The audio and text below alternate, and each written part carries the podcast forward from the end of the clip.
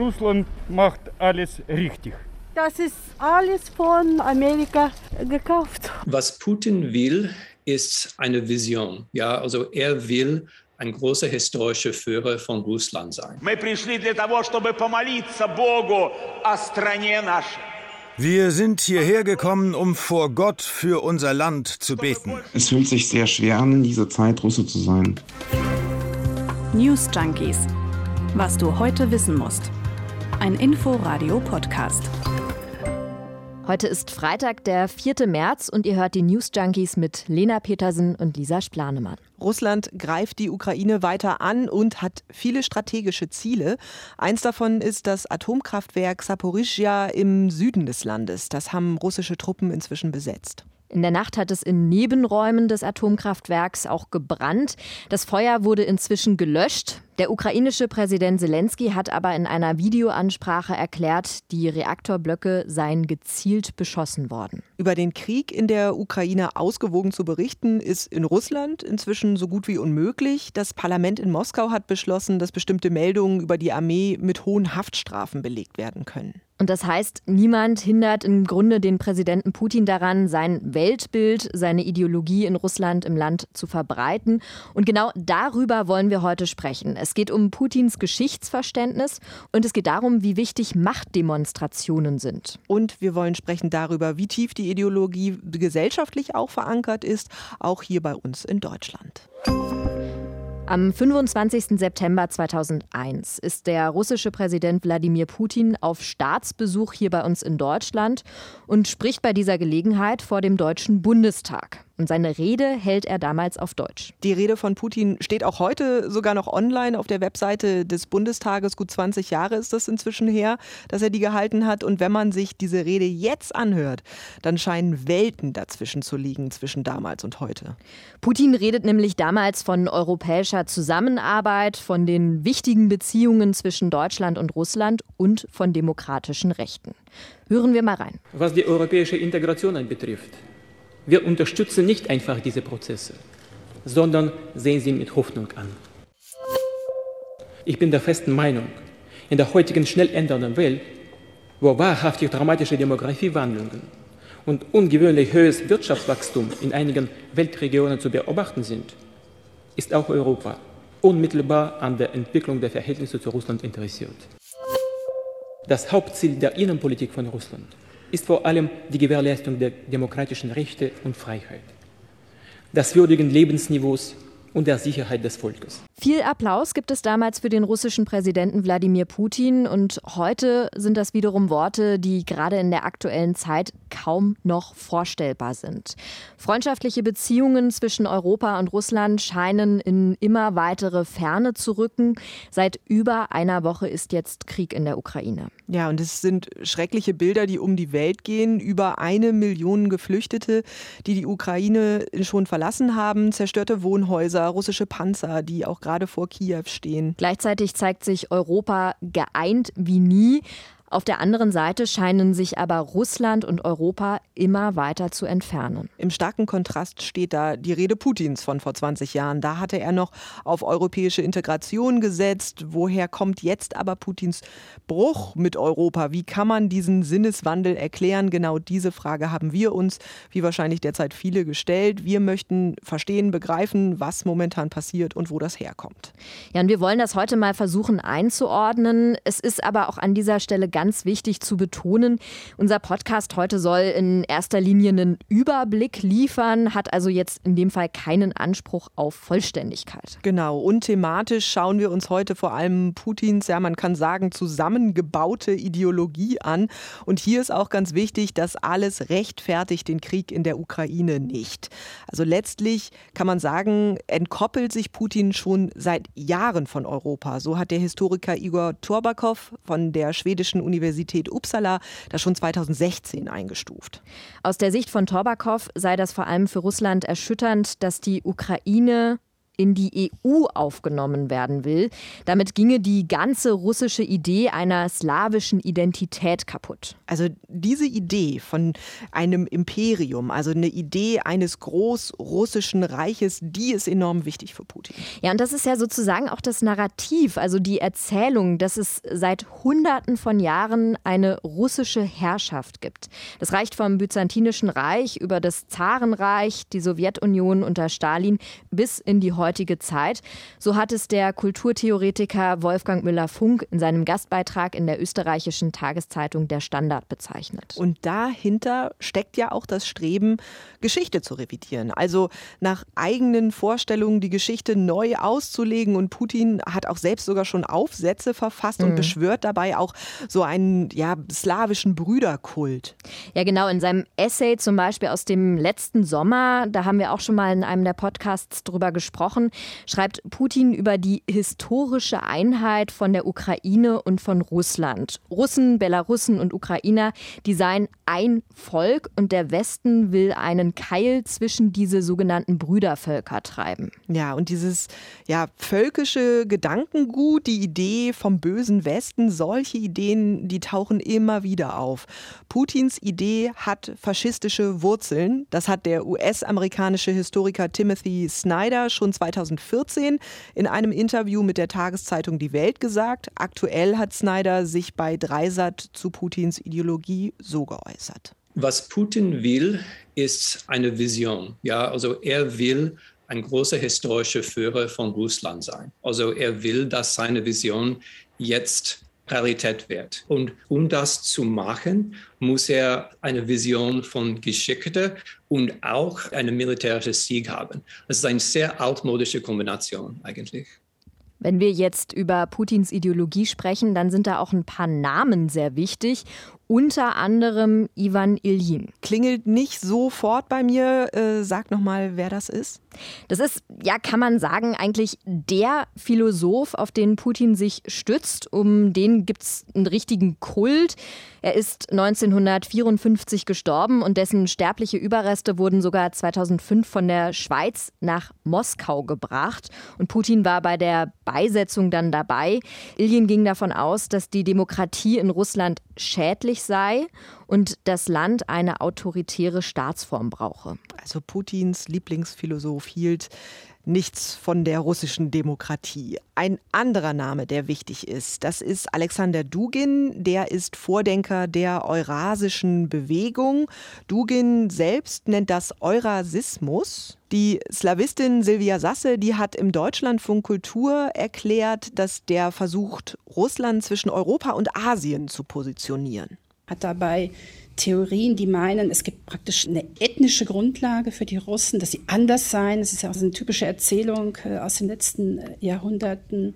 Also die praktisch biologisch, ethnisch anders sein und dafür prädestiniert sind, im Grunde ein neues großrussisches Reich aufzubauen. Das ist eine Ideologie, die stellenweise benutzt wird, auch und gerade jetzt, wenn es darum geht, gewissermaßen gegen die Ukraine oder gegen die Kritik im eigenen Land mobil zu machen. Ein Rechtsextremer also. Und was auch verrückt ist, dieses antidemokratische Denken, also diese Ablehnung von humanistischen Werten und dem Rechtsstaat, das ist ja was, was auch bei rechten Parteien in Europa oder der Alt-Right in den USA zu finden ist. Ja, total. Also Dugin, ähm, das muss man jetzt auch noch mal dazu sagen, der ist jetzt nicht der Hofphilosoph von Putin. Das hat der Historiker Andreas Umland im Deutschlandfunk auch gesagt. Aber den bzw. seine Ideen macht sich der Kreml gerade zunutze. Kann man da vielleicht sowas sagen wie, das ist eine Art Patchwork-Ideologie? Ja, finde ich schon. Also so ähnlich hat Silvia Sasse das auch bezeichnet. Russland äh, handle nicht Ideologie gestützt, sondern Ideologie anwendend. Also das heißt, da werden Versatzstücke zusammengeschraubt, so wie das gerade ins politische Profil passt. Putin zeigt sich ja auch gerne in der Nähe der Kirche. Also der Staat sucht die Nähe der Kirche und umgekehrt. Im Fernsehen sieht man da zum Beispiel manchmal Bilder von Putin, wie er Gottesdienste besucht. Wie wichtig ist denn da die Kirche und vor allem auch der russisch-orthodoxe Patriarch Kyrill I. für Putin und sein Weltbild? Ja, also man kann sagen, das ist sehr wichtig. Die Kirche ist mhm. sehr wichtig für ihn, für diese zusammengebaute Ideologie. Das wird auch in dieser Aussage von Putin deutlich bei einem Treffen mit Kyrill. Die ist schon einige Jahre alt. Die russisch-orthodoxe Kirche war zu jeder Zeit an der Seite des Volkes. Sie hat das moralische Fundament unseres gesellschaftlichen Lebens und unserer nationalen Staatlichkeit gelegt. Die Grundlage all unserer Siege und Errungenschaften sind Patriotismus, Glaube und die Kraft des Geistes. Diese unserem Charakter eigenen Züge halfen unserem Volk 1612, als es darum ging, die Zeit der Wirren zu überwinden. Sie halfen, den Vaterländischen Krieg von 1812 zu gewinnen und ebenso den großen Patriotischen Krieg von 1941 bis 1945. Da wurden jetzt viele Jahreszahlen genannt.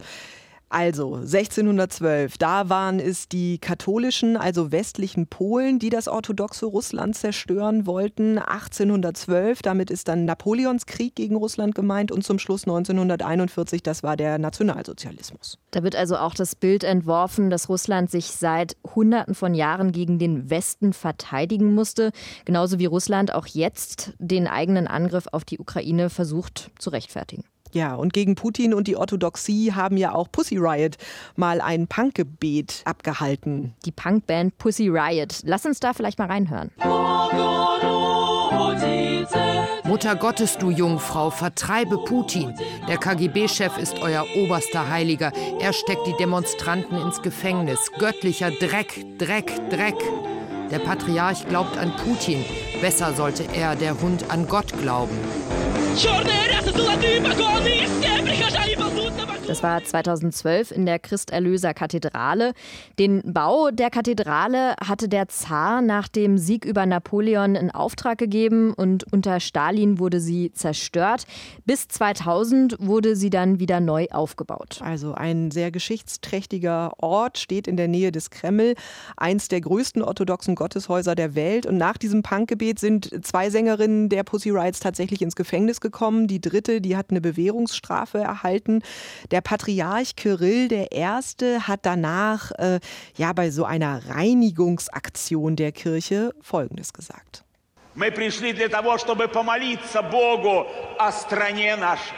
Wir sind hierher gekommen, um vor Gott für unser Land zu beten, für sein Volk.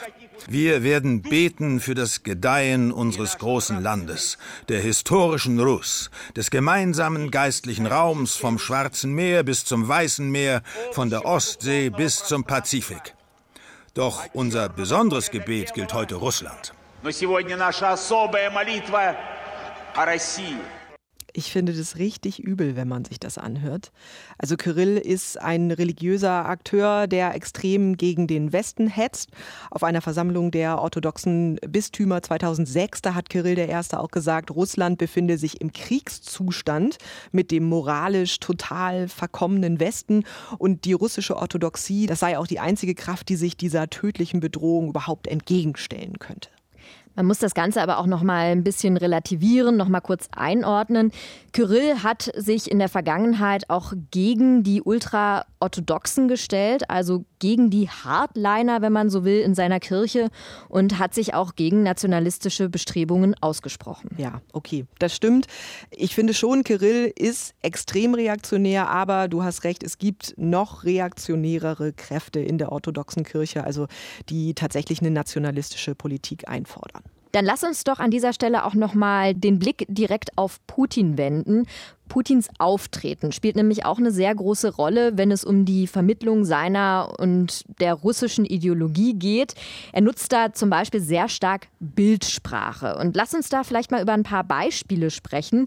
Ich habe da unter anderem noch sehr genau die Situation vor Augen, als Putin einen Hund zu Gesprächen mit der ehemaligen Bundeskanzlerin Angela Merkel mitgebracht hatte. Ja, das stimmt. Daran erinnere ich mhm. mich auch. Das war aber auch eine richtig miese Nummer von ihm, weil er ja auch wusste, Angela Merkel hat Angst vor Hunden. Also das war so eine bewusste öffentliche Einschüchterung. Merkel hat zu dem Zeitpunkt aber, fand ich, sehr souverän reagiert, hat sich nichts anmerken lassen. Ja, absolut. Also sie ist da sehr, sehr ruhig geblieben. Es gibt aber zum Beispiel auch noch etwas aus der jüngsten Vergangenheit, was mir jetzt spontan einfällt. Wie Putin nämlich und Scholz an diesem circa sechs Meter langen weißen Tisch sitzen, das ist jetzt gut zwei Wochen her. Das war also noch, als mit Diplomatie versucht worden ist, die Situation zu deeskalieren. Ja, dieser Tisch. Also der passt ja im Grunde auch auf kein Foto. In einer Glosse vom Spiegel heißt es, der Tisch ist das, was man einschüchternd nennen könnte. Wer hier Platz nimmt, redet mit einem Russland in vollem Bewusstsein seiner vergangenen oder auch künftigen Größe ja, eindeutige Machtdemonstration, oder? Ja, so könnte man es auf jeden Fall einschätzen, würde ich sagen. Und von solchen Beispielen gab es ja in der Vergangenheit einige. Vermutlich geht es darum, den Gegner einzuschüchtern. Ja, ähnliches hat er ja gerade auch mit seinen ranghohen Politikern gemacht, also Macht demonstriert, wenn es möglich war. Da sieht Putin dann einerseits auch immer so ein bisschen isoliert aus. Mhm. Also er zeigt sich da nie mit anderen, steht oder sitzt immer alleine. Das kann dann aber natürlich auch ähm, als Bild von einem Alleinherrscher gelesen werden. Mhm, stimmt.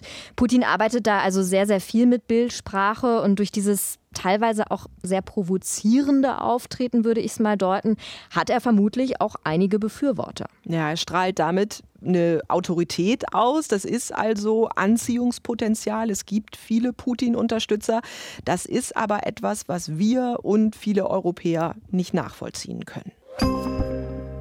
Und genau das wollen wir uns an dieser Stelle genauer anschauen. Wir fragen uns, wie reagieren jetzt die Russinnen und Russen auf die aktuelle Situation? Wie ordnen die den Krieg in der Ukraine ein? Krieg, der ja gar nicht als solcher bezeichnet werden darf. Also Worte wie Krieg und Invasion sind nämlich in Russland verboten. Stattdessen soll die Rede sein von einer Sondermilitäroperation. Die Medien in Russland werden stark zensiert und immer mehr unabhängige Sender werden geschlossen. Falls euch die Rolle der Medien interessiert, klickt auch noch auf die Folge der News Junkies vom 3. März. Da haben wir intensiver über dieses Thema gesprochen. Also die Berichterstattung wird staatlich gelenkt. Die Menschen können sich gar nicht richtig informieren über das, was da gerade passiert in der Ukraine. Ja, richtig. Und trotzdem gibt es aber einige Menschen in Russland, die auf die Straße gehen, die gegen den Krieg demonstrieren. Diesen Menschen drohen aber wiederum harte Strafen. Ja, da gehört also sehr viel Mut dazu, sich gegen diese offizielle staatliche Richtung zu stellen.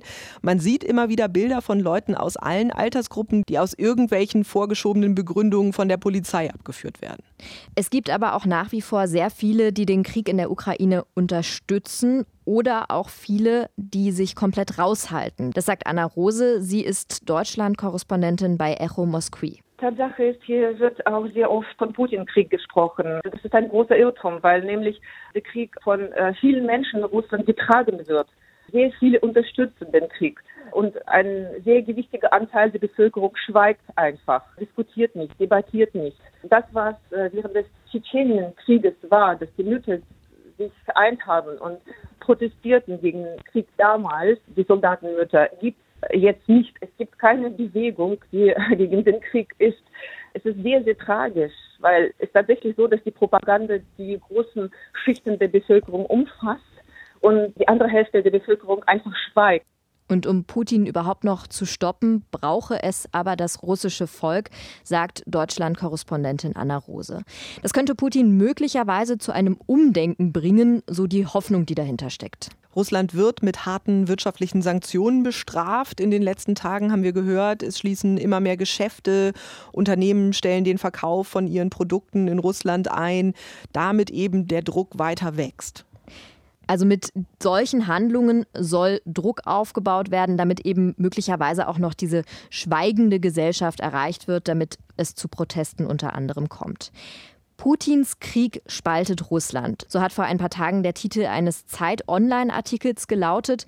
Also das bedeutet, auf der einen Seite sind die Menschen, die protestieren, auf der anderen Seite Putin-Befürworter, Menschen, die bislang noch nichts gesagt haben. Also man kann sagen, unterm Strich, die Bevölkerung scheint gespalten. Und diese Spaltung sehen wir ja teilweise auch unter den Russen hier bei uns in Deutschland.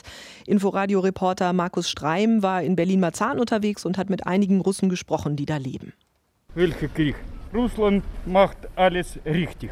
Das ist alles von Amerika gekauft. Ich bin sehr böse für die NATO, für Deutschland. Die Russen, die sind weg von Deutschland. Aber die Amerikaner sind da. Und die Deutschen, die gucken dem großen Bruder in hinter und leckern den.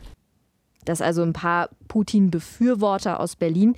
Es gibt aber auch ganz andere Stimmen. Reporter Oliver Schosch hat da mit zwei Russen sprechen können, die ursprünglich aus Sibirien stammen.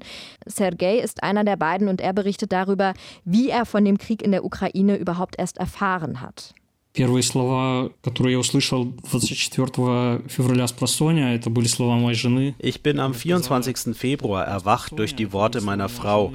Russland hat die Ukraine angegriffen. Da habe ich einfach nur geheult. И я просто зарыдал. Und auch Alexander zeigt sich entsetzt über das, was gerade in der Ukraine passiert. In meiner Sicht ist es ein einseitiger Angriff von Russland auf ein unabhängiges Staat Wobei es auch wichtig zu sagen ist, dass Russland die Unabhängigkeit von Ukraine auch anerkannt hat. Genauso wie zum Beispiel äh, Russland Zelensky als Präsidenten anerkannt hat. Ich persönlich bin schockiert und entsetzt über die ganze Geschichte. Also auch diese Auffassungen gibt es. Man sieht also, die Meinungen gehen teilweise sehr weit auseinander. Noch haben sich viele in Russland lebende Menschen nicht zu dem Kriegsgeschehen geäußert. Wir haben versucht, das heute mal ein bisschen für euch einzuordnen. Wir verabschieden uns an dieser Stelle. Ihr könnt die News Junkies dann ab Montag wieder hören und ansonsten überall dort, wo es Podcasts gibt. Zum Beispiel in der ARD Audiothek, bei Spotify oder auch bei Apple Podcasts. Bis dahin macht's gut. Tschüss. News Junkies. Was du heute wissen musst. Ein Podcast von Inforadio. Wir lieben das Warum.